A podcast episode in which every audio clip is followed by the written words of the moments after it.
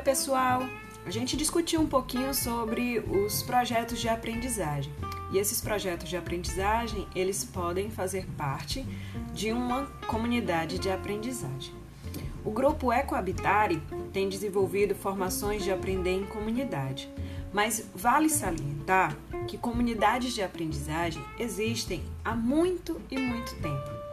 E essas comunidades, elas são muito mais é, presentes, principalmente nas comunidades tradicionais, nas comunidades indígenas. Então, o que a Ecohabitare tem desenvolvido é como trabalhar essas comunidades de aprendizagem, principalmente com a intenção de trabalhar a educação do sentido formal, né? E aí tem ajudado pessoas a desenvolver as suas comunidades de aprendizagem a partir do chamado núcleo de projeto. Então eu vou falar um pouquinho o passo a passo de como é, criar essa comunidade de aprendizagem. Então são 18 passos, sendo que o primeiro passo é a constituição de um núcleo de projeto. E esse núcleo de projeto é justamente é, o centro de, da constituição desse, dessa comunidade de aprendizagem.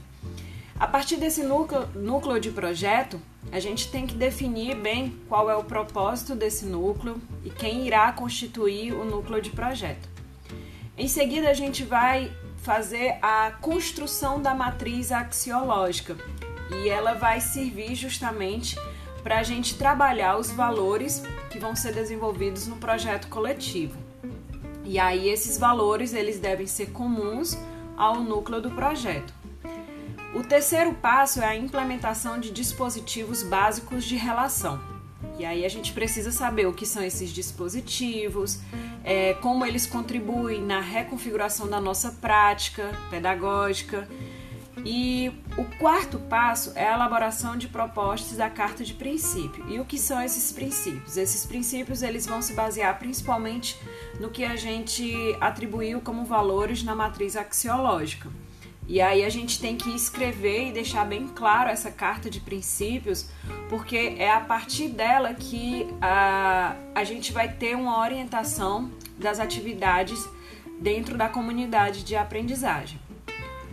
O passo 5 constitui na prática de autoplanejamento, o passo 6 na instalação de dispositivos de reconfiguração das práticas, o passo 7 da constituição de tutoria, o passo 8 da pesquisa, o passo 9 o currículo subjetivo, o passo 10 elaboração de roteiros de estudos, é, o passo 11 início da reelaboração do PPP ou do PPC, Passo 12, o desenvolvimento de currículo de comunidade.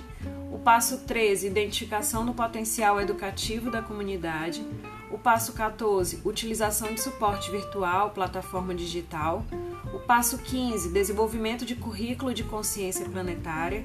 O passo 16, a prática da avaliação formativa contínua e sistemática. E aí aqui cabe é, chamar atenção, principalmente porque a gente tem que repensar essa questão da avaliação que a gente tanto foi acostumado, né? Então, por que avaliar? Serviço do que está a avaliação? É, qual a diferença de uma avaliação formativa uma avaliação punitiva, dentre várias outras questões que são apontadas. O passo 17 a cocriação de projetos, o passo 18, desenvolvimento de autoavaliação. Então, é uma formação bem intensa que a Ecohabitar tem desenvolvido, mas que tem contribuído muito para a gente repensar as nossas práticas pedagógicas, o nosso fazer educacional e a nossa função como professores e educadores.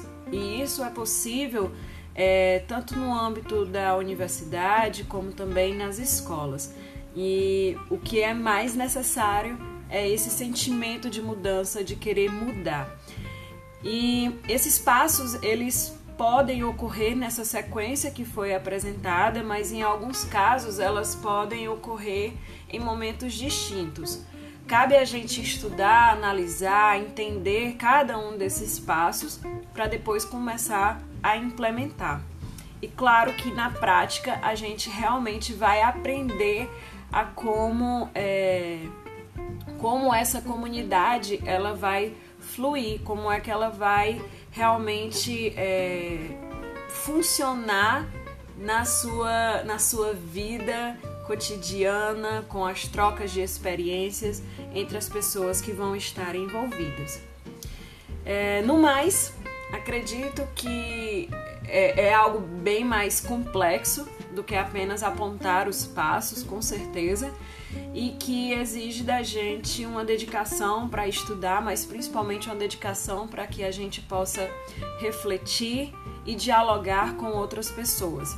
Então é possível, é possível que a gente saia da zona de conforto e que a gente realmente realize e traga construções coletivas, construções que realmente faz, façam com que o nosso mundo se torne um mundo melhor, de forma local, de forma global, falando assim, tá certo? E é isso.